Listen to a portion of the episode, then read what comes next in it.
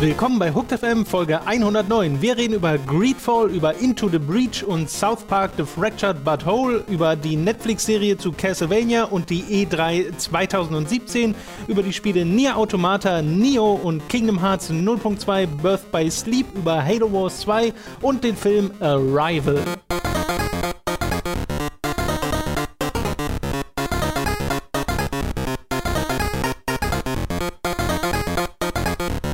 Robin, bist du gut drauf? bist du bereit?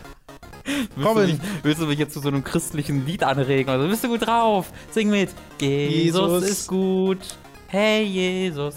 Schön. Jesus ist mein Mann. Das, Jesus, ist, das ist generell Jesus. eine Zielgruppe. Jesus ist mein Mann. Das erinnert mich jetzt eher an äh, den einen Song von Die Doven, die singen auch Jesus in einer sehr ähnlichen äh, Melodie. Sing mal. Äh, nee, ich habe den Text leider ah, nicht. Ah, leider nicht. Doch, ich denke, mach noch mal Jesus. Du kannst das voll. Guck, du grinst gerade sehr wissend. ah, der Tom ist wieder zu schüchtern, um mir ein bisschen... gerade nicht singen. Ah, Mensch. Lass uns mit äh, dem Thema der Videospiele äh, beginnen und äh, mit den News. Da gibt es äh, tatsächlich mehrere Neuankündigungen, zwei an der Zahl. Das eine ist, oder theoretisch sogar noch mehr, aber eine habe ich bewusst tatsächlich nicht hier reingeschrieben. Äh, die kann ich ja vielleicht noch mal kurz erwähnen zumindest. Mhm. Äh, das eine ist Greedfall mhm. von Spiders. Das ist ein Studio, die vorher Technomancer gemacht haben, Bound by Flame mitgemacht haben, bei Of Orcs and Men mitgearbeitet haben, was alles so ja kleinere Spiele sind, die jeweils immer versucht haben, größer zu sein, als sie sollten, vielleicht. Mhm. Mars Warlocks äh, haben sie noch. Und die dann, genau, die dann so einzelne Elemente haben, die cool sind, aber als Gesamtwerk nie so komplett überzeugen konnten. Ich muss aber sagen, von denen habe ich tatsächlich, ich habe Bound by Flame ein bisschen gespielt, das fand ich tatsächlich ziemlich schlecht. Mhm. Äh, und of Orcs and Men, aber nur ein ganz bisschen. Äh, aber das ist doch auch ein, das ist doch ein Cyanide-Spiel. Ja, das hat Cyanide und die haben daran mit gearbeitet. Okay, also helfende Hand. Ich weiß nicht, ob ich das zählen würde als deren Spiel. Das stimmt natürlich. Also ich glaube, Cyanide war da schon die mhm. treibende Kraft, aber das ist halt auch ein französisches äh, Studio mhm. und Greedfall soll ein RPG werden, das Fantasy mixt mit Waffen und Technologie des äh, 17. Jahrhunderts. Und es gibt auch schon einen ersten Trailer, der ist CG, also wirklich viel übers Spiel aussagen tut er, glaube ich, noch nicht, aber die Atmosphäre und so kommt ein bisschen rüber. Und das sieht tatsächlich ganz cool aus, wenn du so einen Typen hast, der so ein bisschen an Van Helsing erinnert und da so ein riesiges hirschartiges Monster erscheint, das so aussieht, als könnte es auch aus Bloodborne Findest du? Finde ich nicht. Ich so ein bisschen. aus Witcher 3. Oder Witcher, ja, genau. Witcher ja. ist eigentlich besser. Ja. ja. Ich finde das auch voll das Witcher-Monster. Genau, in Witcher gibt es auch so ein Viech, das so ein Geweih hat. Ja, äh, stimmt. Witcher ist der bessere Vergleich. Und äh, ja, das bringt halt so diese Stimmung ein bisschen rüber, aber viel mehr wissen wir halt einfach noch nicht. Es soll halt ein Rollenspiel werden, äh, es soll diesen, diesen Fantasy-Historien-Mix haben und man spielt auf einer Insel. Es ist für 2018 angekündigt, soll für die PlayStation 4 erscheinen. Am besten ihr schaut euch einfach mal selbst den Trailer an, um ich, zu gucken, du sollst nicht für alles drei erscheinen? wo das hingeht. Äh, ich hatte gelesen 2018 PS4. Okay. Also ich habe halt nur den Trailer gesehen, aber ich meine, da am Ende waren Logos das kann gut PC sein. One und Vielleicht haben sie nur für die eine Plattform das Jahr angegeben, aber ja, das kann sein. Keine Bin ich mir auch nicht so ganz Vielleicht habe ich mich auch verlesen. Vielleicht, also google nochmal selbst, um nochmal sicher zu gehen. Ähm, das ist, ich, also die, die nehmen so den, so eine gleiche Position in der Spieleindustrie wie, wie sowas wie Piranha Bytes ein, mit ihren Risen oder mm, ja, äh, Elex ein. Das ist halt eines der ganz, ganz, ganz, ganz wenigen Middle-Class-Studios, die es noch gibt. Die halt keine AAA-Spiele machen, die jetzt aber auch kleine Indie-Games, keine kleine Indie-Games machen, sondern mhm. die diese 40-Euro-Spiele äh, ich weiß ja nicht, ob die 40 Euro kosten, aber ihr wisst, was ich meine, wenn ich sage 40 Euro Spiele, ähm, entwickeln, die es früher zu PS2 und Xbox-Zeiten, Gamecube-Zeiten noch ganz, ganz viel gab ja. und heute fast gar nicht mehr. Und das finde ich total faszinierend, dass die dann jetzt bereits ihr drittes neues Universum da quasi machen. Ne? Wir sind jetzt ja wirklich Bound by Flame. Stimmt. Technomancer, wie ist das? Technomancer? Äh, ja, te doch, Technomancer. Äh, und jetzt halt äh, Greedfall innerhalb von irgendwie vier Jahren oder sowas. Immer komplett neue Universen, natürlich mit ähnlichen Mechaniken. Uh, aber finde ich trotzdem sehr respektabel. Und äh, bei Technomancer, weil falls es so hieß, habe ich auch gesehen, das war halt auch kein großartiges Spiel. Aber da gibt es schon Leute, die das echt ganz gern mögen. Die halt wirklich so, die, so eine Gothic-Faszination dafür empfinden, fast schon. Ähm, finde ich cool, also finde ich cool, auch wenn ich die Spiele jetzt, ich hatte ja auch nur Bound by Flame gespielt und das fand ich okay. aber mhm. habe dann auch noch sehr bald damit aufgehört, weil es eben nur okay war. Ähm, aber ich finde cool, dass es so ein Studio gibt, das da offensichtlich genug Erfolge mit feiert, um sich damit auch ja. zu refinanzieren. Erscheint tatsächlich für PS4, PC und okay. Xbox One ja. 2018. Keine Ahnung, was ich da gelesen hatte. Dass es Vielleicht war es auf dem PlayStation-Blog oder sowas, oder auf der PlayStation Das kann natürlich das kann sein, dass ich da äh, versehentlich so eine einzelne News ja. hatte. Äh, okay, die zweite Ankündigung kommt von den FTL-Machern. Subset Games nennt sich Into the Breach das nächste Spiel. Mhm. Und ist etwas ganz anderes als das, was FTL war, nämlich rundenbasierte Taktik auf so 8x8 äh, Spielfeldern, mhm. äh, also relativ kleine Felder tatsächlich. Und ein Szenario, in dem Aliens einen Großteil der Erde schon besetzt und überrumpelt haben und du nimmst als Spieler jetzt halt die Rolle von Beschützern ein, die versuchen so die Reste der Menschheit zu schützen und die Aliens zurückzuschlagen. XCOM Schach. Äh, ja, so ein bisschen. Also ich glaube, das ist die deutlich, deutlichste Anleihe, dass ja. du halt so ein bisschen an XCOM denkst. Schachcom. Äh, hast dann so Mechs, die du äh, wohl individualisieren kannst äh, und äh, mit denen du dann taktisch vorgehen sollst. Äh, allzu viele Infos gibt es noch nicht, aber auch da schon ein Trailer, wo man diesen Pixel-Style schon sieht und auch das Interface und das Interface ist voll FTL. Da merkst du sofort, dass das von denen kommt. Und die Musik ist sofort wieder cool. Das war ja eine der so geheimen Stärken von FTL, fand ich, dass das einen sehr coolen Soundtrack hat, den ja. man übrigens auch super bei der Arbeit so nebenher laufen lassen kann. Äh, das ist einfach sehr schöne sphärische Klänge, allerdings mit Melodien. Also nicht einfach nur so Hintergrundgedudel, sondern wirklich Sachen, die auch ein bisschen im Kopf bleiben. Und das hat noch keinen Erscheinungstermin, sondern sie sagen halt, wenn es fertig ist. Was heißt denn, also 8x8 Spielfelder, das ist doch mega klein. Hast das ist sehr klein. Wie so ein Schachbrett quasi, dass du ja, ja. dann einfach auf diesem, also ist das dann wie. Also das ist alles, was sie bisher gezeigt haben in diesem versuch, Trailer. Ich versuche das ne? halt gerade nur zu visualisieren, für Leute, die den Trailer nicht gesehen haben. Du hast halt haben. halt wirklich diese eine Fläche, dieses eine Spielbrett mhm. sozusagen, mhm. auf dem du die Einheiten okay. hin und her schiebst. Und äh, das, da haben sie, sind nicht irgendwie groß rausgezoomt oder es hat sich nicht mhm. groß verändert. Vielleicht soll das das Ziel des Spiels sein, einfach kleinere einzelne mhm. äh, Scharmützel zu haben. So ein bisschen wie in Heroes of Might and Magic. Das war doch auch relativ kleine Kämp also in Kämpfen. Das, das, stimmt. In Kämpfen war das auch sehr übersichtlich. Ein Bildschirm sozusagen okay, und da hast du gekämpft. Vielleicht kann man es damit so okay. ungefähr vergleichen. Äh, allerdings hattest du in den alten XCOMs auch kleinere äh, mhm. Maps. Mhm. So. Und die waren ja auch in so Quadrate unterteilt. Äh, deswegen ist da der Vergleich auch gar nicht so verkehrt. Cool. Genau, wie gesagt, viel mehr Infos gibt es da nicht, kommt allerdings von den FTL-Machern und das ist ja so ein gewisses äh, Prädikat, was mhm. damit einhergeht. Deswegen darf man da ruhig gespannt sein. Ich finde allerdings, wenn ich ganz ehrlich bin, das auf den ersten Blick nicht ganz so interessant sofort, wie ich FTL fand. Weil FTL war was sehr Eigenes. Ich finde aber dieses FTL Raumschiff auch sehr uninteressant hattest, aus. So aus der Ferne. Ja, grafisch schon, aber das Konzept kam trotzdem sehr schnell rüber, fand mhm. ich, dass du halt dieses Raumschiff hast und diese Star Trek-Nummer, dass du Energie einzelnen Räumen zuweisen musst und deine Leute hin und her schickst und dann diese Kämpfe gegen andere Schiffe hast.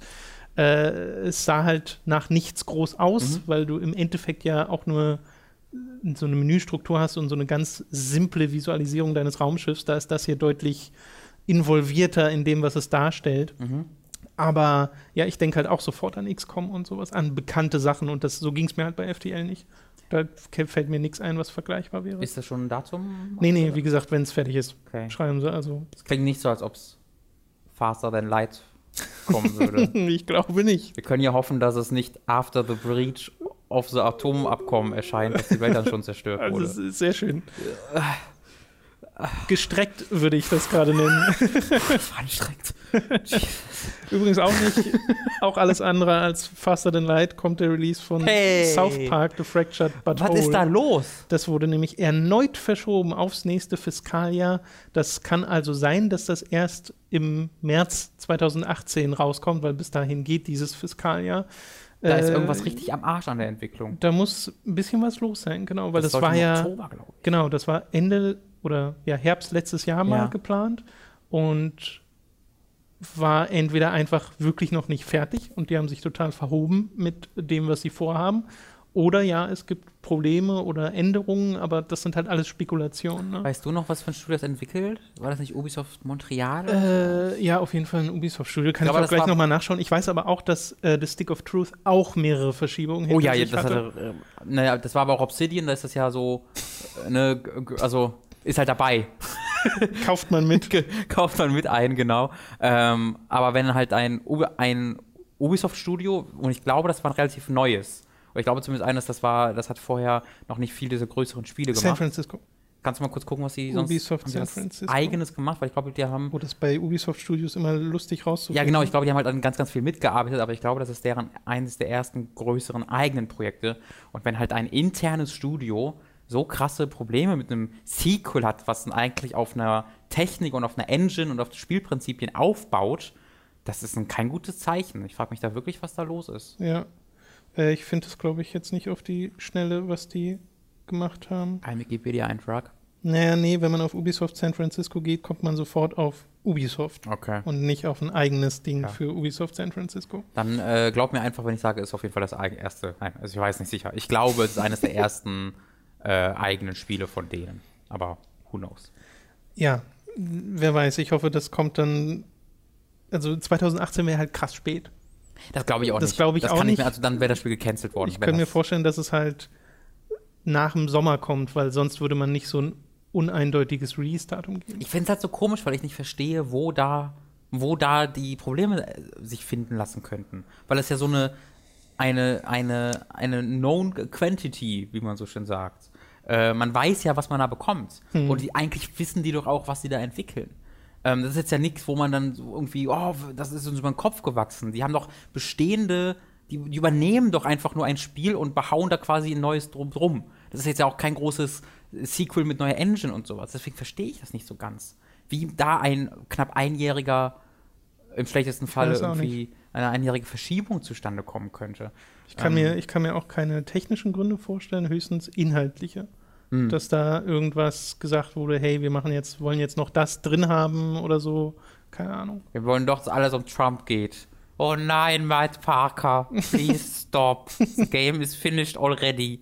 Oh no. ähm, ja, also ich bin da sehr interessiert daran, wenn Jason Schreier irgendwann in den nächsten Wochen dann hoffentlich liegt, was da schiefgelaufen ist. Ja. Ich bin jetzt aber noch nicht irgendwie groß skeptisch, dass dann das Spiel nicht gut wird oder mhm. so, weil, wie gesagt, bei Stick of Truth hat es dem finalen Spiel jetzt auch nicht schlecht getan, dass ja. es länger in Entwicklung war. Okay, eine weitere Meldung, die mich doch überrascht hat und ich glaube viele Leute auch, ist, dass Netflix eine weitere Original Series plant, eine Animationsserie zu Castlevania. Und das finde ich super merkwürdig, weil Konami sich scheinbar gesagt hat, ja komm, mhm. damit kann man Geld machen, lass mal unsere Castlevania-Marke rausgeben. Äh, wird äh, produziert unter anderem von Adi Shankar, mhm. äh, der auch Producer war bei Dread, mhm. dem Film, der übrigens super ist. Mhm. Empfehlung dafür. Äh, wird beschrieben als äh, in Anführungszeichen dark und satirical und soll trotzdem sich gleichzeitig auch an eine jüngere Zielgruppe richten. Ja. Äh, was ein bisschen merkwürdig ist. Warren Ellis ist Autor der Serie. Der hat schon unfassbar viele Comics äh, geschrieben. Also wenn ihr mal auf dessen Wikipedia-Seite geht, da hast du X-Men Comics, Iron Man Comics und so eine Reihe, ne, ne, äh, irgendwas mit Politan, Metropolitan, habe ich leider wieder vergessen. Mhm. Ähm, also ja, der hat schon, der ist da schon lange tätig in diesem Comic-Segment und äh, damit hat man ein paar Leute hier dabei, bei denen man weiß, dass die schon coole Sachen gemacht haben in der Vergangenheit und kann also zumindest ein bisschen optimistisch sein. Es gibt halt noch keine, kein Material dazu. Nur das Wissen, dass das schon in diesem Jahr losgehen soll mit dieser Animationsserie, mit der ersten Staffel. Äh, der Adi Shankar hat das ähm, auch schon also hat so gesagt, er will gerne so Größen erreichen oder Schlachten erreichen, wie das, was man in Game of Thrones sieht oder Lord of the Rings sieht, nur halt hier dann als Animationsserie. Oder im CGI-Trailer, äh, Ankündigungstrailer zu Lords of Shadow 2. Mm, ja, nicht? stimmt. Einer der besten stimmt, Trailer stimmt, aller Zeiten, bleibe ich immer noch bei. Ich liebe ihn. Wo ich mal kurz geplagt habe. Leider nicht zu einem guten Spiel geführt. No! äh, was ich komisch finde, weil das sind jetzt nicht die ersten Vergleiche, die mir bei Castlevania ein mhm. einfallen würden, ehrlich gesagt. Und sie haben auch gesagt, ähm, dass sie damit so eine neue Messlatte setzen wollen für Videospielumsetzungen, mhm. die nach wie vor ziemlich niedrig hängt. Mhm. Sehr, äh, sehr, sehr niedrig. Ich habe den letzten Assassin's Creed-Film noch nicht gesehen, nee. aber der soll wohl. soll so diese sein. Messlatte wohl also beibehalten. Beibehalten haben, genau. Er hat sie zumindest nicht verändert. Äh, es ist nicht klar, es gab wohl so ein Interview von Polygon äh, mit dem Adi Shankar äh, wo er nicht geredet hat über die Art und Weise, wie Konami dort involviert ist, nicht darüber geredet hat, welche Charaktere aus Castlevania da drin vorkommen, das weiß man einfach noch nicht.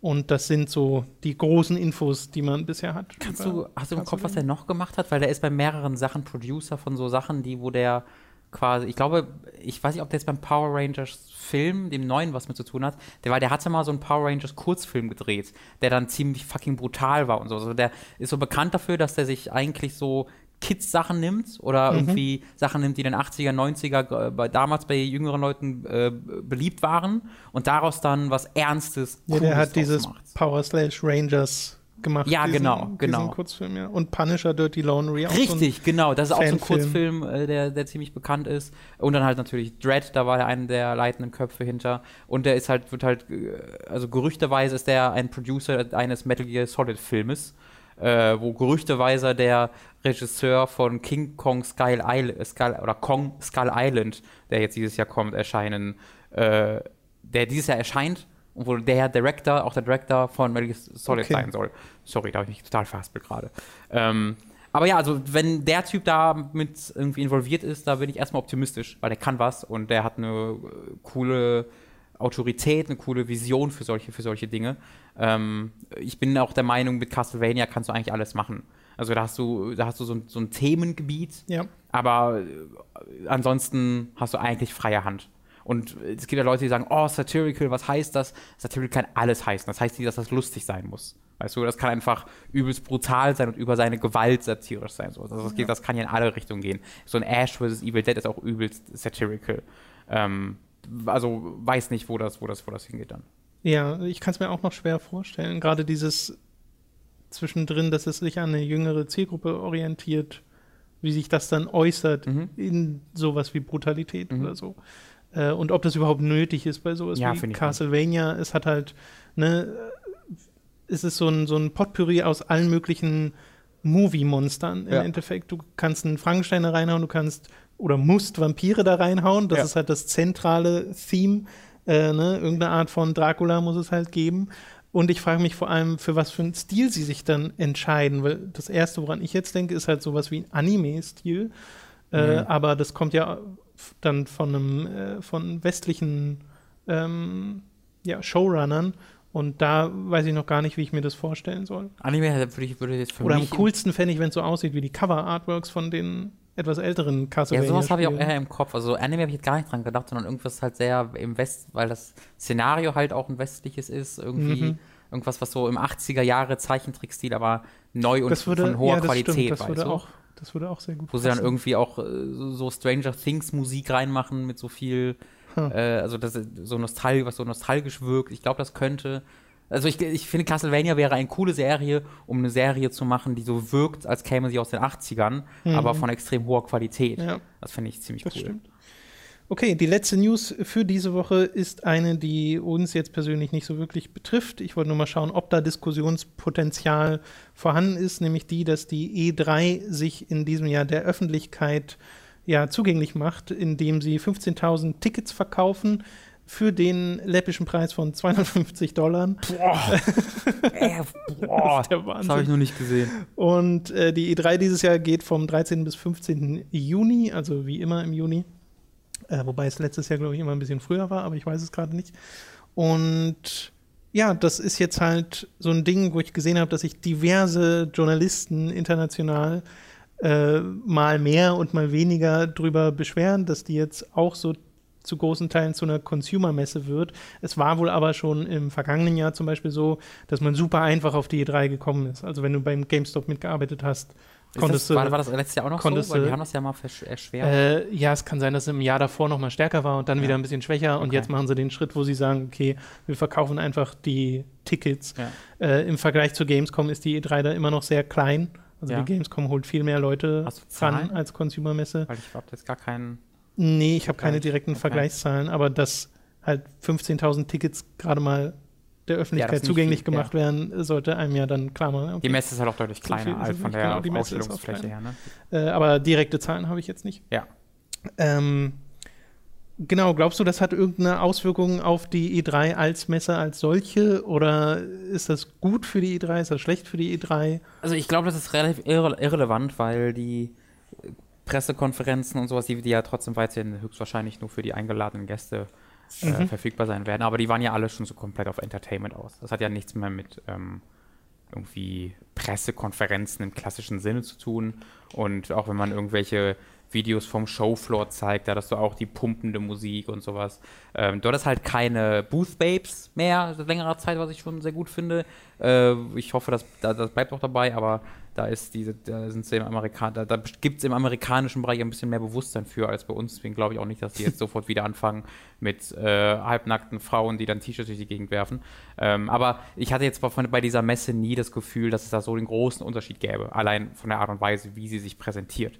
Ähm, ich war noch nie selbst da, deswegen kann ich das halt nur mhm. aus der Entferne beurteilen. Aber wenn ich halt Videos vom Showflow gesehen habe, sah das eigentlich immer recht ähnlich aus, wenn auch deutlich also nicht, nicht so Love Parade-mäßig. ja, es war äh, auf der Gamescom ist es immer noch mal eine Ecke pompöser, ne? Aber du hattest halt trotzdem diese, also die verschiedenen Stände, die mit visuellen Eindrücken konkurriert mhm. haben um die Aufmerksamkeit der Leute, die da waren. Nun waren ja. das halt größtenteils halt Fachbesucher ja. äh, und Journalisten, Entwickler und Co. Und jetzt sind halt wirklich Konsumenten dort und für die wird das dann nochmal extra gemacht. Deswegen könnte ich mir vorstellen, dass es da in der Hinsicht ein bisschen hochfährt, so was den Pomp angeht. Aber ich glaube, viel mehr Änderungen sollte man da genau. jetzt auch nicht erwarten, weil, wie gesagt, so groß ist es jetzt dann doch nicht. Und an, an der E3, wie wir sie empfinden, wird sich sowieso nichts ändern. Ja. Weil wir gucken Hoffen die, wir, ja, nehmen wir mal an, wir gucken die Streams und nehmen die News mit, nehmen die Ankündigung mit mhm. und die Anspielsessions, die man so sieht. Aber da wir ja nicht vor Ort sind, ist das, glaube ich, für unsere Erfahrung ziemlich egal. Insgesamt Glaube ich auch. Kommen wir zu den Spielen. Ich hätte noch eine News. Oh. Mit Destiny. Ja.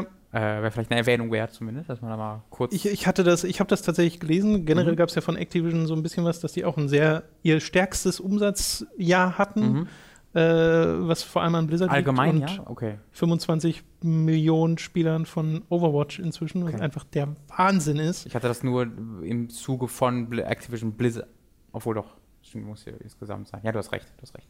Also es kommt halt durch Blizzard. Ja, ja. Weil Call of Duty war es nicht im genau, letzten Call of Jahr. Duty haben sie nämlich explizit gesagt, dass das enttäuschend war. Ja. Ähm, was sie vor allem auf das Szenario geschoben haben. Was halt echt schade ist, weil es war die beste äh, Schul also Kampagne in einem Call of Duty Spiel seit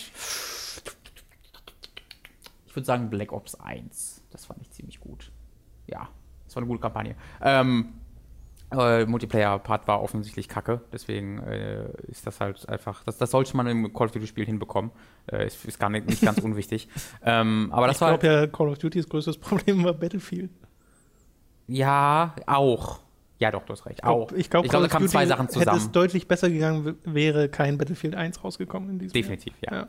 ja. Ähm, aber was wir halt auch gesagt haben, ist, dass äh, dieses Jahr immer, für dieses Jahr immer noch Destiny 2 geplant ist. Mhm. Und dass es halt von diesen Andeutungen, die sie da machen, offensichtlich wirklich ein Neustart ist. Neue Engine, neues Spiel von Grund auf neu gebaut. Ähm, du erstellst neue Charaktere, du nimmst nicht wirklich viel mit aus dem ersten Teil, wenn überhaupt irgendwas. Äh, und es, soll, es wird dann auch für PC erscheinen, was ich äh, ein sehr wichtiges Detail finde. Ähm, und dann soll das halt wirklich ein Neustart werden, der ähm, für ich weiß nicht, ob sie, ich glaube, sie haben Casual Players tatsächlich zitiert, der halt, der halt einsteigerfreundlich sein soll, ne? Der nicht so dieses, oh, wir sind ein Hardcore-Loot-Spiel, du verstehst nicht, was du hier tust, sondern ne? einsteigerfreundlich muss hier nicht unbedingt äh, direkt so heißen, dass du jetzt Candy Crush spielst. Ein ähm, World of Warcraft zeichnet sich auch dadurch aus, dass es einsteigerfreundlich in seinem Genre ist. Ähm, und da bin ich sehr gespannt drauf, weil, denn wie wir alle wissen, ist Destiny oder versteckt sich unter Destiny ein sehr, sehr guter Shooter, der halt leider nie, nie die Möglichkeit bekommen hat, äh, sich voll auszufalten. Der hat mal durch sowas wie Taken King äh, wirklich die, die so Schritte nach vorne gemacht, deutliche, mhm. aber es konnte nie das Potenzial wirklich genutzt werden, das Destiny eigentlich mal hatte. Und wenn ich mir überlege, dieses, äh, dieses Gameplay und dieses super interessante Universum in einer coolen präsentierten Kampagne zu erleben mit Zwischensequenzen, einer Story und so weiter und so fort, das könnte echt, echt cool werden. Da äh, freue ich mich echt drauf. Das sind so ein bisschen die Sachen, die jetzt bestätigt wurden, die man schon vorher ahnte und mhm. kannte, ne? Ja. weil ja irgendwie der Jason Schreier da auch schon viele Infos mhm. äh, ausgegraben hatte.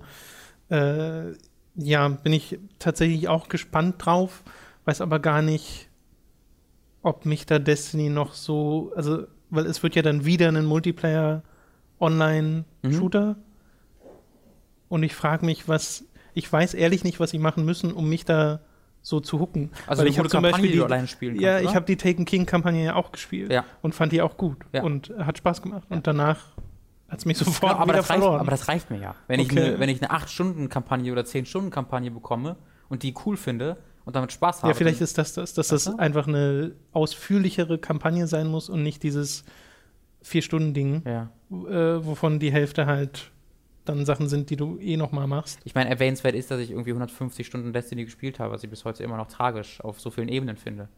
Ähm, weißt du, da habe ich ja mal Schon auf, ein bisschen. Da habe ich ja mal auf mein Xbox-Profil ja, ja. und so, ja, das wären so 30, 40, 150 weil man muss, mal halt, laufen lassen im Hintergrund. Ja, das ist, passiert natürlich, aber ich habe ja irgendwie das Spiel 40 Stunden oder 50 Stunden für Giga damals gespielt Stimmt. und dann nochmal 20 bis 30 Taken King hier für mein Review und da hast du ja schon 80 und die anderen 70 Stunden, die kommen dann sagen, ja kommen dann natürlich dazu. Ich weiß, ich, ich war da auch irritiert.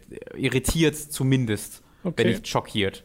Vielleicht waren es auch 115, ich muss mal nachgucken. Diese eine News, bei der ich sagen wollte, dass ich sie bewusst nicht reingeschrieben habe, die ich aber halt unterhaltsam bescheuert finde, ist das Konami Bomber Girl angekündigt. Ah, ja, richtig. Hast du das gesehen? Ist das für Arcades oder was war das? Äh, ja, bisher sieht man es nur, wie es auf Arcades läuft und wer weiß, ob das überhaupt irgendwie mal in den Westen kommt. Ich bezweifle es. So ich glaube, wir hätten aber auch nichts verloren, weil es sieht halt aus wie Bomberman. Ja. Äh, vier gegen vier Kämpfe, jetzt halt mit Anime-Mädchen-Version von Bomberman, bei denen die den verlierenden Charakteren die Kleidungsstücke fortgerissen werden. Erotic Violence. Wo du dir so denkst, was ist das denn? Wie kommt, man denn, wie kommt man denn vom Bomberman so einem also oh, unschuldig würde ich es jetzt auch nicht nennen, weil man macht halt mit Bomben ja, Leute platt, aber die, die, das visuelle Design ist so unschuldig. Ist halt so ein kleiner Dude, der seine Bomben schmeißt. Ja. Und dann kommst du auf Anime-Mädchen, die sich gegenseitig die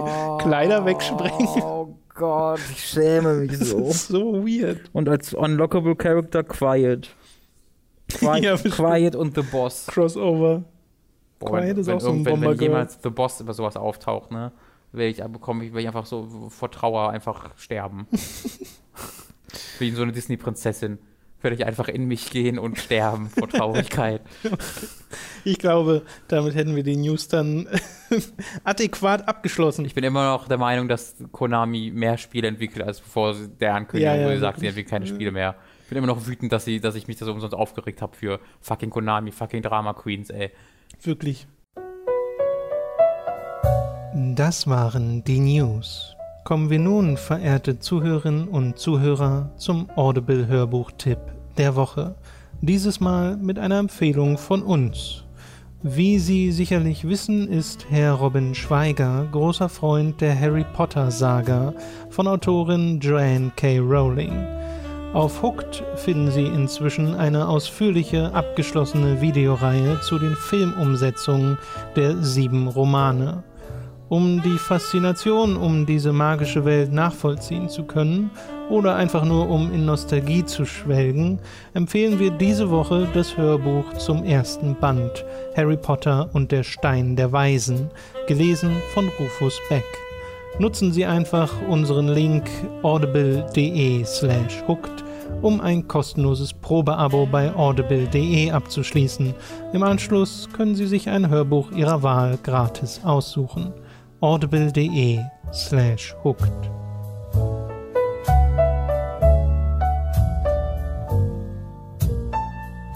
Kommen wir zu den Spielen, die wir gespielt haben. Hey. Unter anderem eins, das wir auf einem Preview-Event spielen oh. durften, wo ihr jetzt auch schon zwei Videos euch anschauen könnt. Eines mit einer Preview von Robin zu Nier Automata, äh, wo ihr mal zusammengefasst bekommt, was dieses Spiel gut macht und nicht so gut macht und was uns da erwartet. Und in dem anderen ein Interview das wir euch ans Herz legen, selbst wenn ihr jetzt keine Interesse an Nier Automata habt, weil es einen 3-Minuten-Clip am Anfang gibt, der ist schön, schön blöd. Ja, das Interview ist auch ein bisschen schön blöd. Das also das nur vielleicht, das, das möchte ich auch dazu sagen, äh, wenn man den Kontext so gar nicht kennt oder so, könnte man meinen, ich bin da pissig.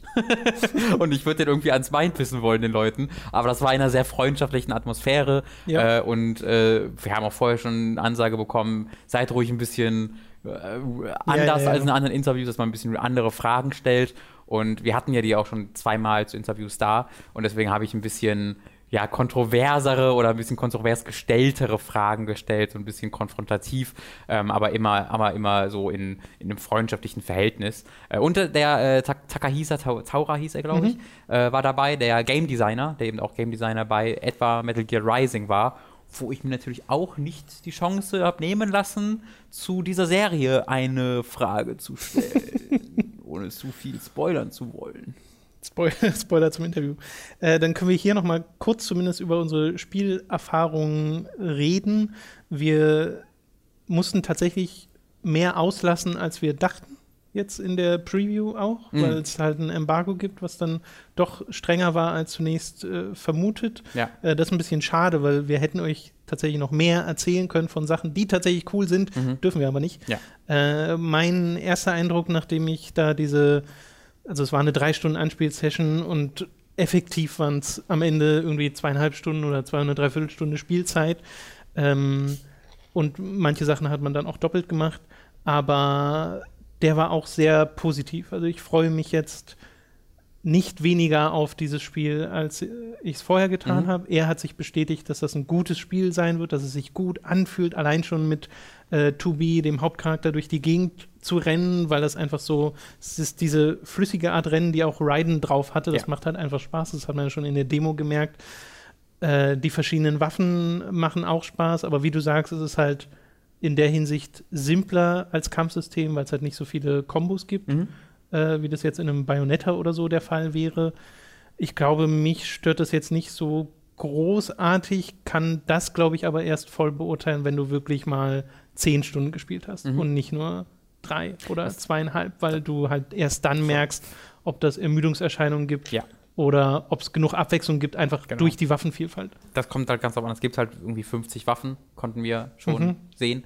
Äh, und da ist für mich einfach so die Sache, wie viele von denen haben unterschiedliche Kombos. Ja. Ist es einfach, jedes Speer hat die gleichen Angriffe, jede Zweihandwaffe hat die gleichen Angriffe, sodass es dann doch nur vier oder fünf unterschiedliche Angriffsmuster ja. gibt. Das wäre dann ziemlich schade. Es, ich, es würde mir jetzt nicht den Spaß verderben, ähm, aber es wäre ein bisschen schade. Ich erwarte aber auch nicht, dass es 50 unterschiedliche Angriffsmuster gibt. Aber wenn es dann irgendwie, wenn so jede zweite oder jede dritte dieser Waffen äh, wirklich ein eigenständiges Angriffsmuster und ja. ein Combo hat, dann ähm, hat man allein dadurch schon echt eine, eine ordentliche Menge an Abwechslung.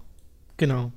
Und das hast du am Ende deiner Preview nochmal gesagt, das kann ich nur nochmal erneut bestätigen und betonen. Äh, wenn ihr euch von diesen Spielen Yoko Taro übliche Weirdness erwartet, die ist hier definitiv drin. Die konnten wir euch leider nicht zeigen, ja. aber was wir da gesehen haben, meine Güte. Also ich habe. Das kann sich direkt einreihen mhm. neben Dragengard und Nier. Das passt da perfekt mhm. rein. Ihr habt keine Ahnung, was da passiert ist. Ich glaube, ich könnte es euch nicht mal erklären, wenn ich es dürfte. Ja, also das ist auf die Hauptstory uns anderen bezogen, ja. wo man sich so denkt, what the fuck? und es wirklich, also es gibt halt eine Szene, wo ich weiß, wo die Let's Player dieser Welt alle so Thumbnails draus basteln und so, what? What the fuck is happening, yo? Weil ich ähnlich reagiert habe. Ja. Äh, da weißt du jetzt nicht, was du da siehst und dann weißt du, denkst du dir, oh, jeez. Ähm, aber auch davon abgesehen, also gar nicht mal auf die Story bezogen, gibt es halt wirklich viele Momente, wo einfach die vierte Wand durchbrochen wird, wo äh, ja, ich, ich, ich darf es halt einfach nicht sagen, weil es unter Embargo gesetzt wird, aber es gab einen Moment, äh, wo ich mich zu der einer Mitarbeiterin von Square Enix umgedreht habe und die meinte so, und? Ist, also die weiß natürlich auch, dass wir Nier-Fans ja. sind und so weiter. Und ich dachte so, das ist alles sehr, sehr dumm, habe ich zu ihr gesagt. und, aber mein, und meinte es so positiv, positiv ja. wie es nur irgendwie geht, weil da waren wirklich so, wo ich so, boah, ist das gerade Yoko Charo, I fucking love it. Ja. Also es fühlt sich total nach Nier an. Das hat mich am meisten überrascht, dass es sich so krass nach Nier anfühlt wegen der Musik, die sensationell ist schon wieder von dem, was man da gehört hat, dank der Perspektivwechsel und dank der Charaktere und dank der Art und Weise, wie die Geschichte erzählt wird. Dass, auch wenn ich das nicht wüsste, dass es von Yoko Taro kommt, wüsste ich, dass es von Yoko Taro kommt. Einfach ja, durch genau.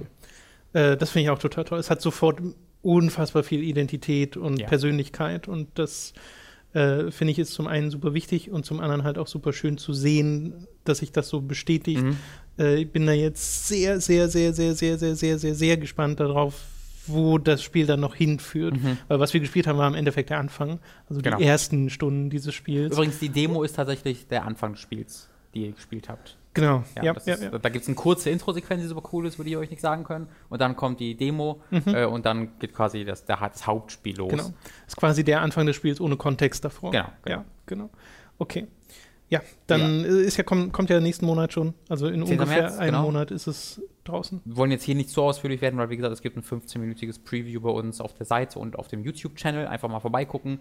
Ähm, aber es, es wirkt hervorragend. Also es, es ist ein, ich habe halt kurz habe ich überlegt, ob ich enttäuscht bin dafür, dass das Kampfsystem relativ simpel ist.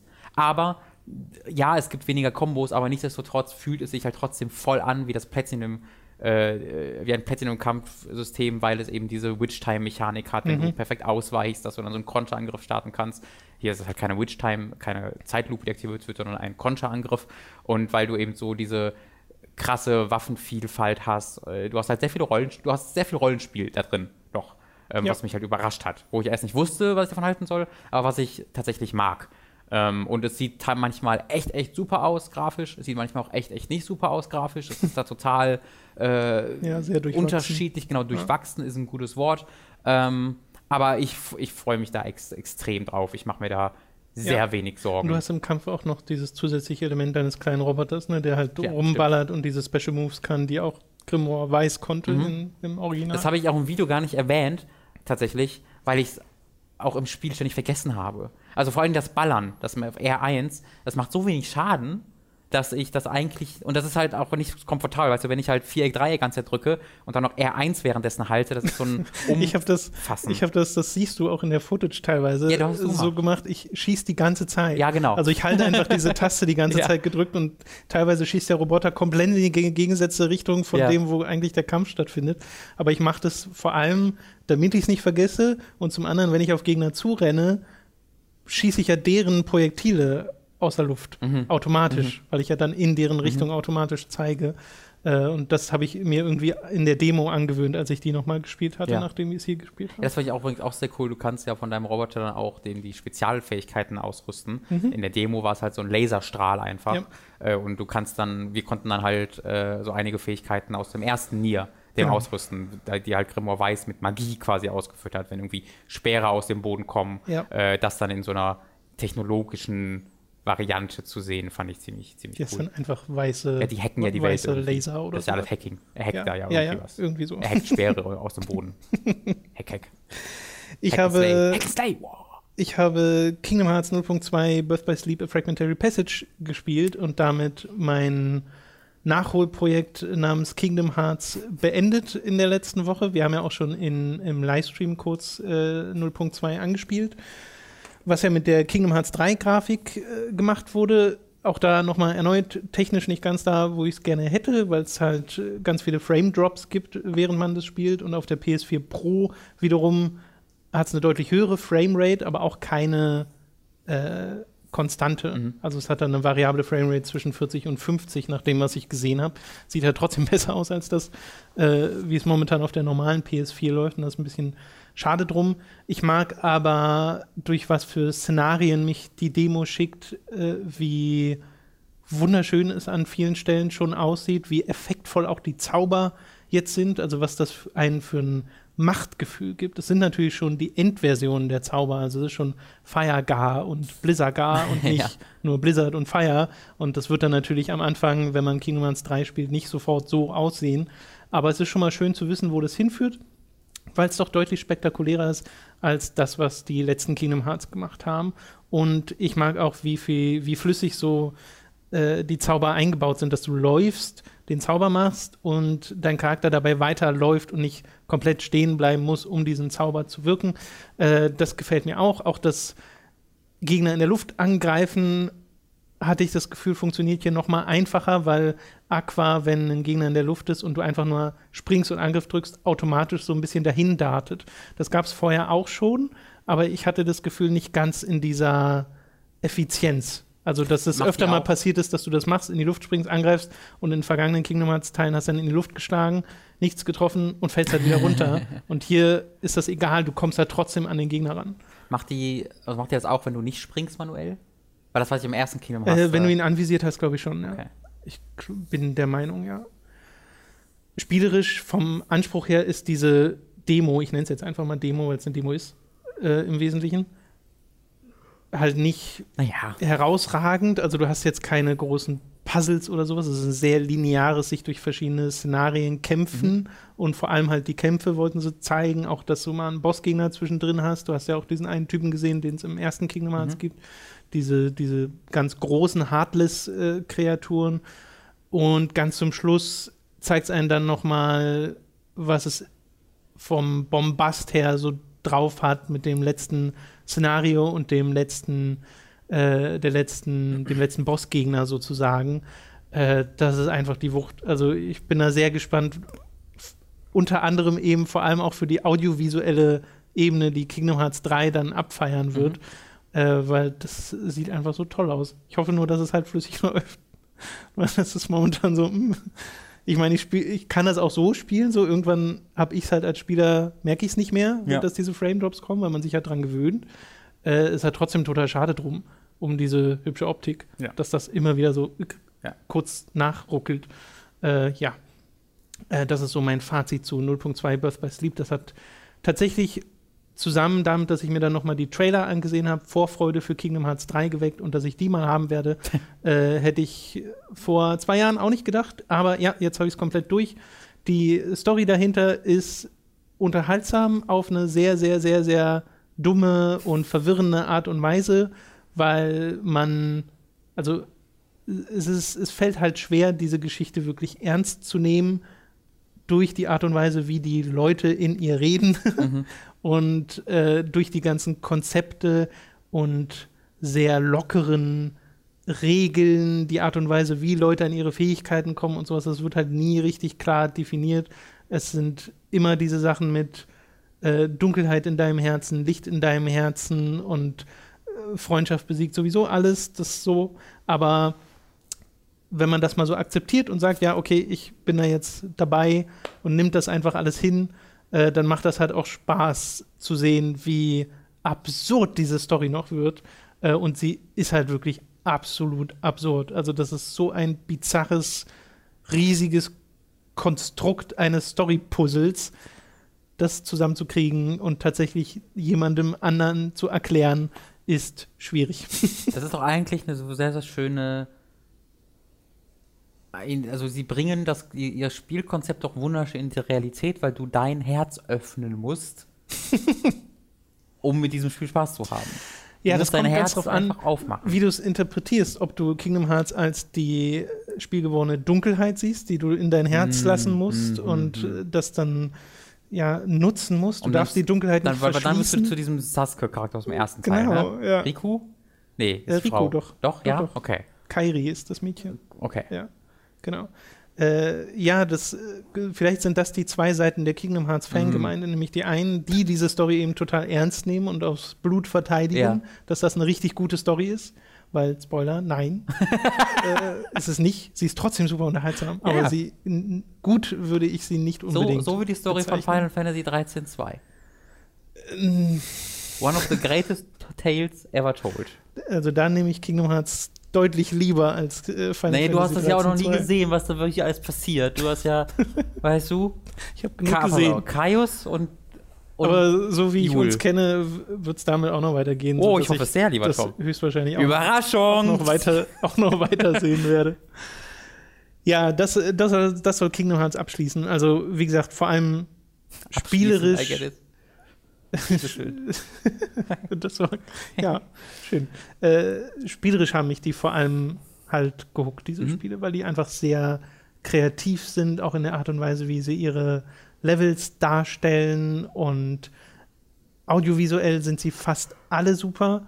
Birth by Sleep ist, wie gesagt, dann von denen, die ich gespielt habe, so ein bisschen ein Schritt zurück nach Kingdom Hearts 2. Dafür Dream Drop Distance wieder umso cooler. Äh, und 0.2 ist dann ein guter Abschluss. Ja, sehr spielenswerte Spieleserie. Ja. Bis auf der erste Teil. Ja. Nach wie vor. Ja. Okay, dann äh, reden wir doch noch ein bisschen über Nio. Das hast du nämlich deutlich weiter gespielt. Bist du eigentlich durch? Nee, nee ich fürchte auch noch. Also ich, ich befürchte, dass dieses Spiel sehr lang ist. ja, scheinbar. Weil ich bin jetzt irgendwie, weiß ich nicht, 30 Stunden oder sowas drin, würde ich mal schätzen. Okay. Aber ich, ich, muss mal auf Safecam gucken, ich bin mir nicht sicher. Ja, ich bin wahrscheinlich 25. so 5, 6 Stunden drin. Ich habe jetzt dieses erste Gebiet halt fertig. Genau, du gehst ja durch verschiedene World Maps quasi. Genau. Und ich bin jetzt, glaube ich, in der letzten Mission der dritten World Map und ich glaube, es könnte fünf geben. Wenn ich mir so angucke, wie viel Platz da links ist in der Auflistung, können da, glaube ich, noch zwei Platz finden. Ich weiß ja nicht, ob noch einer irgendwie DLC dann wird oder ob einfach Platz übrig bleibt, aber ähm, wenn es schlecht ist, bin ich dann noch irgendwie 20 Stunden dran, bis ich da fertig bin. Weil ich halt auch alles mache. Also ich mache dann auch immer die Nebenmissionen, die alle auftauchen, mhm. weil die einfach echt Spaß machen. Und ich bin zunehmend begeistert von Nio. Ähm, war ja letztes Mal auch schon sehr zufrieden, als ich davon erzählt hat und äh, erzählt habe. Und auch im Livestream war ich damit sehr zufrieden. Ähm, aber zu dem Zeitpunkt war ich halt noch relativ am Anfang ähm, gerade auf der zweiten Map angekommen und habe dann ja im Livestream auch dieses Höhlen, dieses vergiftete Höhlensystem gezeigt, was tatsächlich bisher die schlechteste Map im ganzen Spiel war. Äh, das ist ein bisschen dumm gelaufen. Ähm, und diese Level werden, also genau das ist der Punkt, wo jedes Main Story Level eigentlich großartig ist. Mhm. Danach. Die sind auch davor schon echt sehr gut, aber danach sind die eigentlich alle großartig und vom Szenario her total unterschiedlich und werden einfach wirklich riesig. Äh, und haben dann auch ganz eigene Konzepte jeweils. Also da kann, musst du dann irgendwelche Fackeln anmachen, um, Böses, um böse Geister zu vertreiben. Oder du musst irgendwelche Kristalle zu, in den Leveln finden und zerstören, weil die sonst sich heilen und sowas. Also die haben dann noch einen Kniff dann daneben. Ähm, ich habe ihn jetzt auch schon auf Monster getroffen, gegen die ich keine Chance hatte in der, obwohl ich diese Mission jetzt machen muss. Das heißt, ich muss da später dann irgendwann mal zurückkehren äh, zu dieser Mission, um, um dann dieses Monster zu killen. Also da überrascht es mich die ganze Zeit konstant und überrascht mich auch damit, wie komplex diese einzelnen Level sind, weil ich mich da wirklich teilweise dann verirre, weil sie so viele Abkürzungen dann haben und so. Das macht mir echt Spaß. Mhm. Ähm, und ich bin halt voll drin im Kampfsystem mittlerweile. Nach so vielen Stunden ist das ganz natürlich, dass du dann das KI äh, regenerieren drauf hast, dass du die Kombos deiner Waffe drauf hast. Ähm, das macht mir total, total, total viel Spaß. Die Bosse sind so, finde ich, die größte Enttäuschung, wenn ich es eine Enttäuschung benennen müsste, weil die alle recht durchschaubar und easy tatsächlich sind, inklusive dem, an dem ich festigen werde des Livestreams, weil das war einfach meine eigene Unfähigkeit. Der ist nämlich auch echt leicht. Und bisher war es auch meistens so, dass ich die recht fix erledigen konnte. Ähm, und das finde ich fast ein bisschen schade. Aber ansonsten ist das Spiel sehr anspruchsvoll. Äh, man muss konstant einfach komplett dabei sein und ähm, es macht mir extrem viel Freude. Mhm. Ja, ich bin da äh, noch, äh, glaube ich, kurz vor diesem Punkt, wo es mhm. dann, wo es dann halt so richtig, richtig gut wird. Äh, bisher gefielen mir die Levels aber auch bereits. Ich, beim zweiten Boss habe ich tatsächlich schon eine ganze Weile gebraucht, mhm. um die zu besiegen, äh, weil man da auch so unter anderem gestunt wird und ja. das äh, war eine Herausforderung, sagen wir es so. Äh, das ging dann aber doch und fühlte sich im letzten Versuch, den ich gemacht habe, irgendwie einfach an. Genau. Das, das ist so. Ja, ja, weil die Dinger, also das ist halt der, der, wenn ich jetzt mal mit Dark Souls vergleichen darf, mhm. so der Unterschied. Bei, bei Dark Souls hast du quasi diese zwei unterschiedlichen Phasen, in denen du einen Boss bekämpfst. Erste, wo du herausfindest, was dein Moveset ist, und dann versuch mit deinen Fähigkeiten, deinen Reflexen gegen dieses Moveset anzukommen. Ich habe bei Nio das Gefühl, dass nur der erste Part wirklich die Herausforderung ist, das Moveset daraus zu finden. Und sobald du es kennst, ist es ziemlich easy. Habe ich so das Gefühl. Da mhm. ist die Ausführung nicht so komplex, wie das in einem Dark Souls der Fall ist. Und dann kommt es halt auch ab und zu vor, dass ich einen Boss treffe und dann habe ich halt noch irgendwie meine Living Weapon, also diese Spezialfähigkeit, wo du kurz unverwundbar wirst und ja. dann viel Schaden austeilst. Und da starte ich an diesem Bosskampf, ähm, hau ihm die Hälfte der Energie schon so weg äh, und dann setze ich Living Weapon ein und dann ist er tot. Ähm, und dann ist das, hat das irgendwie 60 Sekunden gedauert und dann denke ich mir so, aha, weiß ich nicht, ob das jetzt so cool war. Ja, nee, das ist dann auch kein gutes, weil ein Boss soll ja ein Highlight sein, mhm. das dich am Ende nochmal so abholt, beziehungsweise dich halt rausschlägt. Mhm.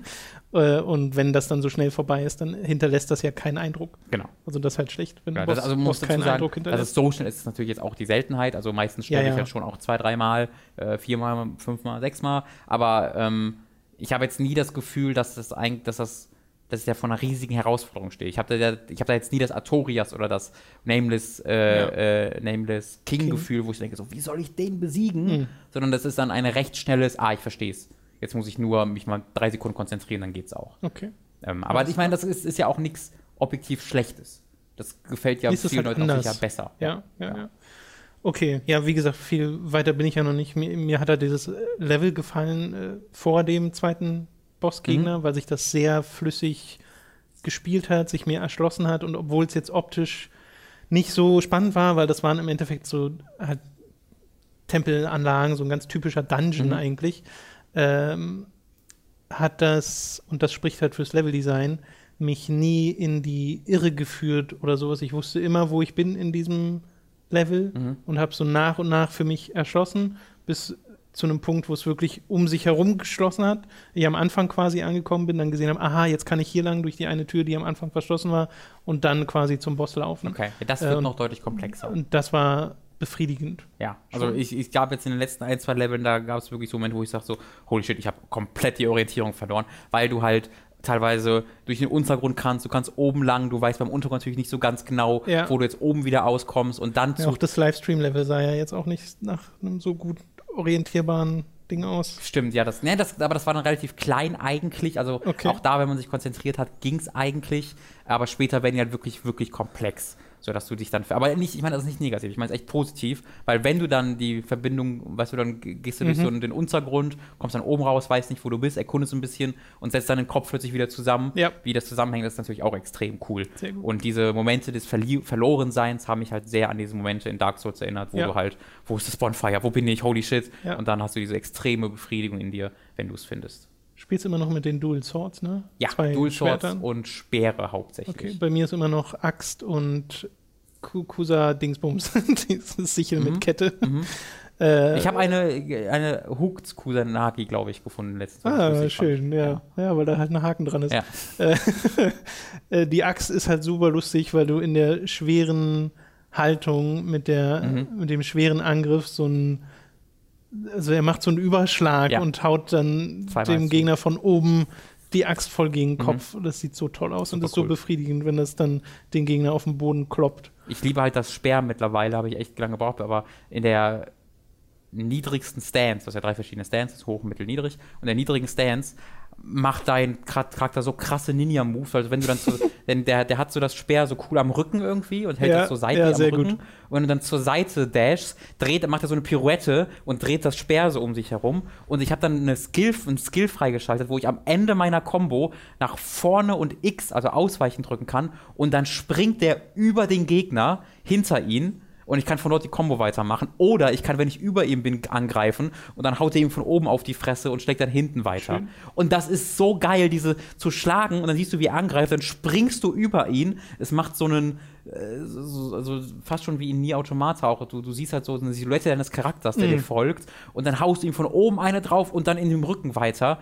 Weil er hat so ganz, ganz schnelle Schläge ja. auch mit dem Stab. Das ist so cool. Äh, Speer meine ich. Was ich äh, nicht ganz oder zumindest bisher befürchte, ist, dass der Waffenwechsel, äh, also dass mich das Spiel wenig dazu motiviert, weil ich ja Skills in meine zwei Waffen investiere, auf die ich mich jetzt gerade mhm. festgelegt habe. Mhm. Und jetzt habe ich zum Beispiel erst neulich beim Boss ein super gutes Katana gefunden. Mhm. Und bin so am Hadern, nutze ich das jetzt einfach mal ein bisschen und investiere dann Punkte da rein, aber die fehlen mir dann wiederum in den anderen Waffen, die ich eigentlich nutzen will. Also ich finde, das, das war für mich noch nie ein Problem, weil ich das Gefühl habe, also wenn wir, wenn wir erstmal von den Skills reden, dass die fast gar keinen Einfluss haben. Also diese Skill-Trees, die ignoriere ich fast schon. Also ich renne teilweise okay. mit 30 Skillpunkten herum, herum, weil ich halt zum, alle Skills, die ich für meine Doppelschwerter haben will, habe ich schon. Mhm. Das heißt, du kommst recht schnell an einen Punkt an, wo du automatisch die anderen Waffen äh, upgradest, weil einfach okay. du nicht so viele Punkte hast, dass du nicht so viele Fähigkeiten hast, dass du die alle in einen Tree setzt. Aber auch, weil ich die jetzt, weil, weil ich bemerke, dass ich die jetzt nicht wahnsinnig viel benutze. Aber es mhm. kommt auch sicher einfach auf, auf, auf, einen, äh, auf, einen Spielstil an. ich, ich habe hab jetzt nur beim, so bei beiden Waffen schon so mindestens drei Skills, bei denen ich mir dachte, okay, die nutze ich halt aktiv mhm. und finde gut, dass ich die habe und die fehlen okay. mir halt, wenn ich jetzt die Waffe wechsle, kann ich nicht Key wiederherstellen, wenn ich ausweiche. genau, das, das ist halt, was ich äh, bei allen Waffen dann einmal ja. gemacht habe. Aber das ist ja ein Skillpunkt Klar. und du kommst, Stimmt, also du, du, du, du ertrinkst in diesen Skillpunkten äh, mit zunehmender Spielzeit. Deswegen. Sehr gut, wenn, wenn das dann so kompensiert, dann ja. erledigt sich genau. der Punkt ja genau. wieder, dann bin ich einfach noch nicht so weit. Genau. Ich habe noch ein äh, letztes Spiel gespielt, äh, und zwar gestern für etwa eineinhalb, zwei Stunden, bin mir nicht ganz sicher, nämlich Halo Wars 2 tatsächlich. Da mhm. habe ich einen äh, Key bekommen am Wochenende und habe da mal äh, kurz reingucken können und wollte es zumindest mal erwähnt haben, weil ich äh, damit jetzt sehr viel Freude hatte in diesen äh, paar äh, Stunden, die ich damit verbracht habe. Ich bin halt äh, in den ersten, ich glaube, glaub, in der vierten Mission und über die ersten drei Missionen darf ich jetzt halt äh, schon reden, äh, in diesem Preview-Embargo, das äh, zusammen mit diesem Podcast jetzt zu Ende ist. Und es macht mir gerade sehr, sehr, sehr, sehr viel Freude. Ich spiele es auf der Xbox One, weil die PC-Version noch nicht spielbar ist. Die, äh, kann ich aber auch noch vor, vor äh, Release spielen. Da kann ich euch dann auch noch was zu sagen. Ähm, aber es steuert sich wirklich super. Also da bin ich echt immer wieder überrascht von, wie man so ein Spiel mhm. auf so einen Controller packen kann. Aber äh, sie haben da echt smarte Lösungen gefunden. Ähm, um das mal kurz zusammenzufassen, du kannst deine alle Einheiten auswählen, die du gerade auf dem Bildschirm hast, indem du einmal einen, äh, den rechten Bumper drückst. Du kannst alle Einheiten insgesamt auswählen, indem du zweimal hintereinander drückst. Du kannst die A-Taste halten und hast dann so einen großen Kreis um den Cursor und alle, die, die den Kreis berühren, wählst du dann aus. Das ist quasi nur dieses Viereck mhm. ziehen. Du kannst einzeln natürlich auf Einheiten drücken. Äh, du kannst zweimal doppelt auf Einheiten drücken und wählst dann alle Einheiten dieses Typs aus, die du hast. Ähm, das sind so die Auswahlmöglichkeiten, die du hast. Du hast aber auch, wenn du meinetwegen alle Einheiten auf einmal auswählst, ob, erneut, wenn du zweimal RB drückst, sagt er All Units. Ach, ging mir da sofort das Herz auf.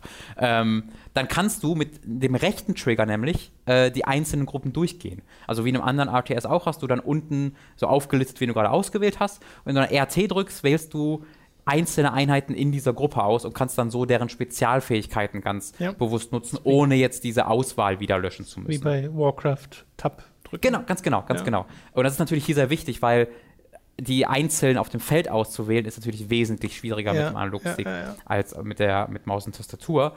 Und äh, dann kannst du auch noch die, den rechten Trigger halten und dann oben links, rechts oder äh, äh, unten auf dem D-Pad halten und so Gruppen zuweisen, mhm. wie man das halt Steuerung 1, Steuerung 2, mhm. Steuerung 3 kennt.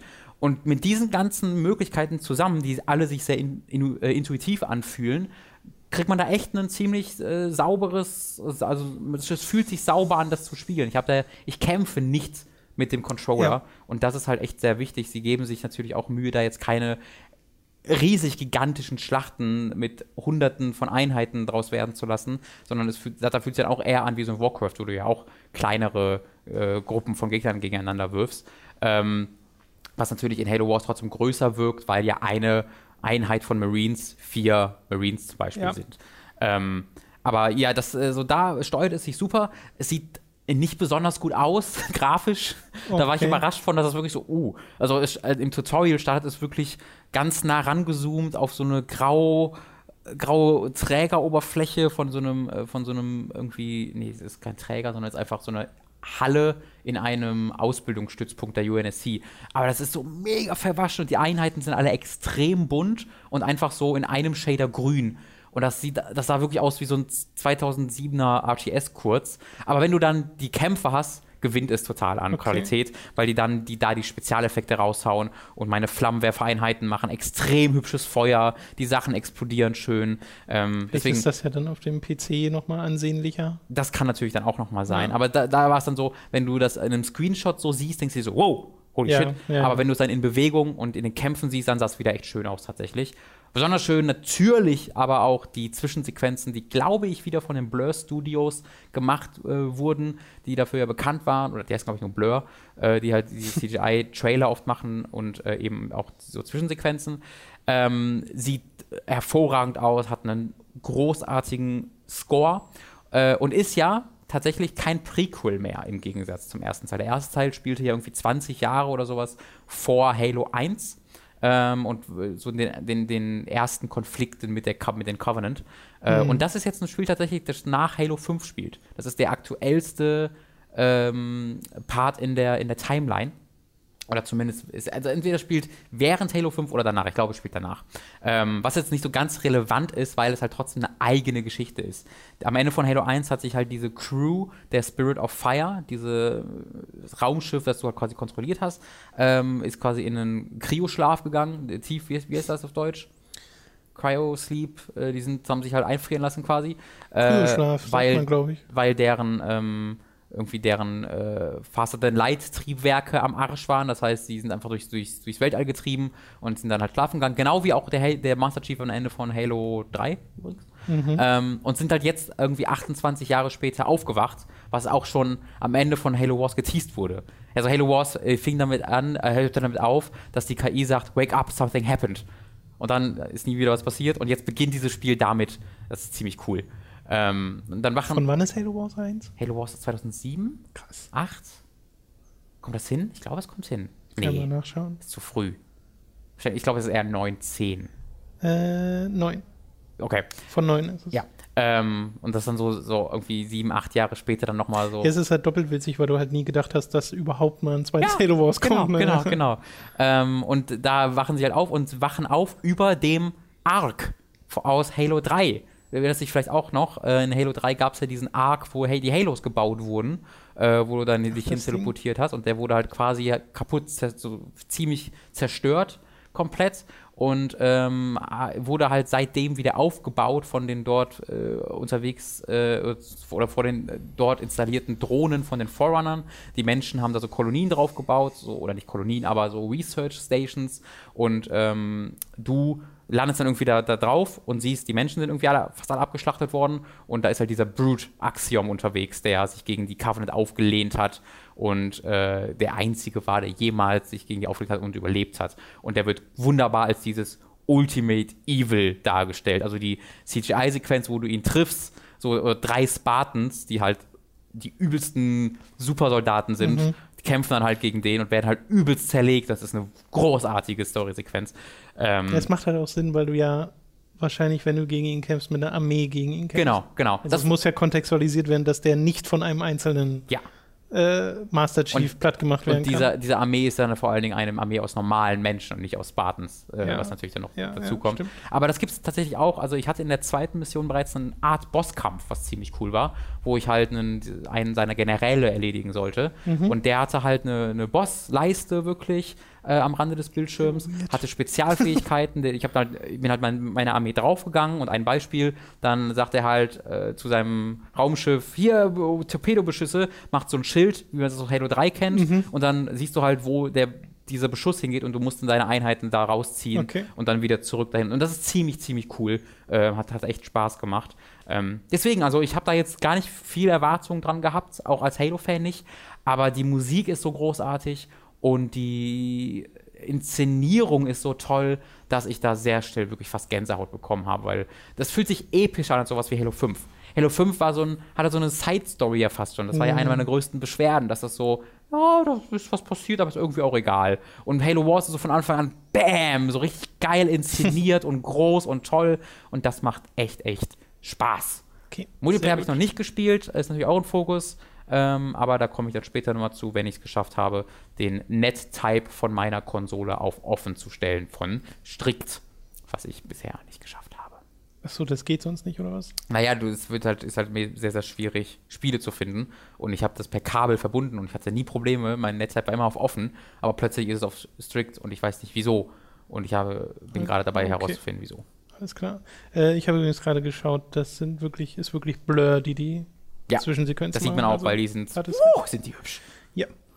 Dann soll es das mit den Spielen gewesen sein und ich rede noch kurz, aber wirklich nur kurz über einen Film, nämlich Arrival, den ich jetzt auch gesehen habe am Wochenende zusammen mit Dani. Äh, du hast ihn ja vor einer ganzen Weile schon gesehen, hattest da auch drüber geredet. Ja, beim Kino. Äh, ich fand den super. Also wirklich von vorn bis hinten. Ich mag total, wie er sein Sci-Fi inszeniert, nämlich an und für sich recht bodenständig. Ich finde es immer faszinierend, wenn du so Sci-Fi-Sachen hast. Äh, da gibt es irgendwie zwei Lager. Das eine, was so, wo es so hoch äh, technologisiert wird, mhm. wo du die ganzen, weiß nicht, Computer-Terminals hast und bunt und leuchten und hast nicht gesehen. Und dann dieses hier, wo es so krass zurückgefahren ist, weil ja selbst die Optik der Alien-Schiffe und wie das alles auch innen aussieht, ist ja total bodenständig und ja. zurückgefahren. Ja. Eigentlich super simpel. Also wenn man es beschreiben würde, würde man sagen, das klingt doch nach nichts. Aber die Art und Weise, wie es eingefangen wird, auch mit diesem, dieser Musik, die ich total toll ja, fand, so äh, das ist einfach sehr Gänsehaut induzierend. Mhm. Äh, und ich habe, also ich war wirklich an den, an den Sitz gefesselt, weil ich das so spannend fand, wie hingearbeitet wurde zu dem Treffen mit den Aliens. Äh, das, es geht ja viel um Amy Adams, mhm. äh, ihren Hauptcharakter. Äh, die, ich will da gar nicht so sehr in die, in die Story reingehen, aber es ist halt dieses Ding, ne, dass sie halt als Linguistin, als Sprachkennerin rangeholt wird, um mit den Aliens zu kommunizieren. Ja. Das finde ich schon als Konzept super erfrischend.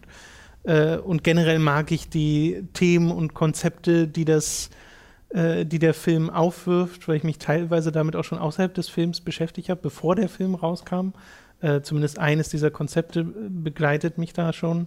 Und ich mag auch, wo der Film hingeht. Und ich weiß, dass das zumindest einige Leute nicht mögen, äh, weil man nicht so wirklich damit rechnet. Aber ich fand das richtig, richtig toll. Ich Twist? mochte, ja, unter anderem, okay. äh, ich mochte auch dieses Ende und wie der Film mich dann entlassen hat. Mhm. Äh, super toll, hat mich dann noch das ganze Wochenende über begleitet. Äh, hat einfach einen richtigen Eindruck hinterlassen, cool. Äh, dieser Film. Wie ist denn deine Meinung zu dem Militärpart? Was war das Einzige, was mir nicht so gefallen hat? die, der in Mitte des Films zunehmende Fokus, der dann auch wieder nachlässt, zum Glück eben auf die, den Militäraspekt, auf den Soldaten, die dann da äh, ihre eigenen Plan haben und auf diesen General und den CIA-Chef. Das wirkte für mich, also gerade dieser CIA-Chef wirkte mich halt sehr so Hollywood, weißt du? Okay. Also ein, ein Film, der sehr weit weg von Hollywood war, hatte dann plötzlich diesen Hollywood-Einschlag, den es, finde ich, nicht gebraucht hätte. Äh, habe ich, glaube ich, gar nicht so empfunden oder zumindest nicht als störend empfunden. Im, Im, Nachhinein hat mich ein bisschen gewundert, dass es diesen Subplot gibt mit diesem eigenen Plan, mhm. der nicht zu viel führt. Mhm. Äh, also ich glaube, das könnte man kritisieren, wenn man es, äh, wenn man etwas zu kritisieren mhm. sucht. Aber insgesamt hatte das so gar keinen großen Einfluss auf meine Filmerfahrung da. Also cool. mich hat der Colonel jetzt auch nicht gestört, ehrlich gesagt. Okay. Äh, ich habe ich könnte mir eher vorstellen, dass das schon fast Absicht ist, dass sie sagen, sie setzen ganz bewusst diesen Charakteren, die äh, eben nicht diese Hollywood-typischen Aktionen vollführen, so einen entgegen, den man halt so kennt, so dieser typische Sergeant halt. Mhm. Äh, oder Colonel oder was auch immer. Militärgrad kenne ich mich nicht, mich nicht mit aus. äh, also das da hat mich wirklich nicht gestört. Okay. Äh, ich war da vollends zufrieden mit. Äh, ja, schaut euch den an. Der Mann macht jetzt als nächstes also Blade Runner kommt jetzt ja erstmal mhm. von ihm, mit dem gleichen äh, Komponisten mhm, auch. Äh, und dann kommt von, als nächstes von ihm Dune, wurde vor kurzem angekündigt, er hat da, wurde bestätigt, dass er einen Dune-Film macht und das könnte alles. Also ja. erstmal Blade Runner bin ich mega heiß und gespannt drauf, das von dem Villeneuve zu sehen. Ähm, und Dune könnte auch sehr cool werden. Also der Mann steigt gerade richtig krass ein. Ja. Bei mir hat Arrival wirklich dazu geführt, dass es nochmal dieses, ich habe, nachdem ich den Film gesehen habe, online aktiv nach Japanisch-Sprachkursen gesucht. Ja. Das möchte ich nur einfach mal dazu sagen. Also es, es hat tatsächlich eine Hast Auswirkung. gespoilert, dass die Alien nur Japaner waren. Toll, ja, tatsächlich. Äh, das ist der große Twist. es sind japanische Aliens aus der Zukunft. Was ist dieses Zeichen? Das ist doch kein Buchstabe. Mist, das ist Kanji. Was? Was ist das? äh, ja, schaut euch Arrival an und spielt Neo, spielt Kingdom Hearts, allerdings fangt nicht mit 0.2 an. Denkt zumindest drüber nach, euch Halo Wars zum Release zu kaufen. Genau, und auch nie Automata. Ja. Und ich glaube, das waren so die Spiele und Filme. Ich glaube, bei Nier Automata gibt es auch noch die 800 Milliarden Mark äh, Special Edition zu bestellen. Ähm, die mir Figur tatsächlich so. zu teuer ist. Ja, die kostet nee, die 150 Euro oder so. Blackbox. Plus Versand. Ähm, und dafür ist da zu wenig drin, leider Gottes. Also, dass ich mir schon, wenn, wenn es so ist, dass ich mir die nicht kaufe, muss es schon echt teuer sein und die ist leider auch echt teuer. Ja, da bin ich auch so. Nee, ich will das Spiel spielen und das reicht mir. Genau. Ich, ja. ich, ich bestelle es mir vielleicht trotzdem, dass ich es im, im, Regal habe. Hast du nicht gerade gesagt, die sind zu teuer? Nein, nicht, nicht die Collection, aber das Spiel. Ach, das Spiel genau, einzeln, genau, ja. Genau, genau, okay, nee, das kann, das kann ich verstehen, ja. ja. Äh, okay, das soll es gewesen sein mit diesem Podcast. Ihr könnt uns unterstützen auf patreon.com slash hook. Da kann man monatlich einen Beitrag seiner Wahl wählen, äh, den man quasi spendet und das hilft uns wirklich, weil ohne diesen Grundpfeiler, der durch Patreon entsteht, könnten wir das ja alles nicht machen. Außerdem bekommt ihr ab 10 Dollar eine Woche eher Zugang auf unseren zweiwöchentlichen Hooked on Topic Podcast. Manchmal kommt auch ein Feedback-Podcast. Äh, auf jeden Fall kommen halt alle zwei Wochen nochmal ein extra Podcast und auf dem habt ihr dann eine Woche früher Zugang bei 10 Dollar pro Monat. Vielen Dank auch an alle, die das bereits tun und die uns schon so lange unterstützen. Äh, das wissen wir wirklich zu schätzen. Ihr könnt uns noch über andere Wege unterstützen, etwa über audible.de slash hooked, haben wir in der Mitte schon mal erwähnt, äh, mit einem Probeabo oder unseren Amazon Affiliate Link. Auch das hilft tatsächlich, wenn ihr also eine dieser Sachen zum Beispiel kauft, Nio oder sowas, hm. tut das doch gern über unseren Affiliate Link. Da bekommen wir einen Teil als Provision ebenfalls und das ist gar nicht mal so wenig, äh, was da zusammenkommt. Ich muss kurz für mein Gewissen trotzdem sagen, dass man nicht vorbestellen sollte.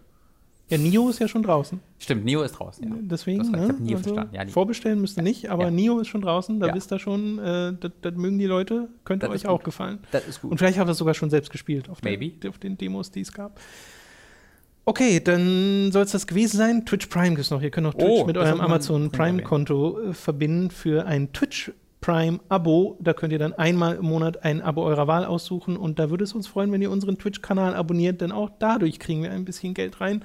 Äh, und auch das hat sich herausgestellt, ist in der Masse der Leute, die das tatsächlich tun und immer noch gerade jetzt aktuell wieder aktualisieren, Monat für Monat, weil man das halt manuell machen muss, äh, gar nicht so wenig. Ja. Von daher auch da nochmal vielen Dank. Und wir freuen uns natürlich auch über positive iTunes-Bewertungen, äh, weil man dann dort ein bisschen besser gefunden wird. Vielen lieben Dank an alle Unterstützer, die uns das hier ermöglichen. Und bis zum nächsten Mal. Tschüss. Tschüss.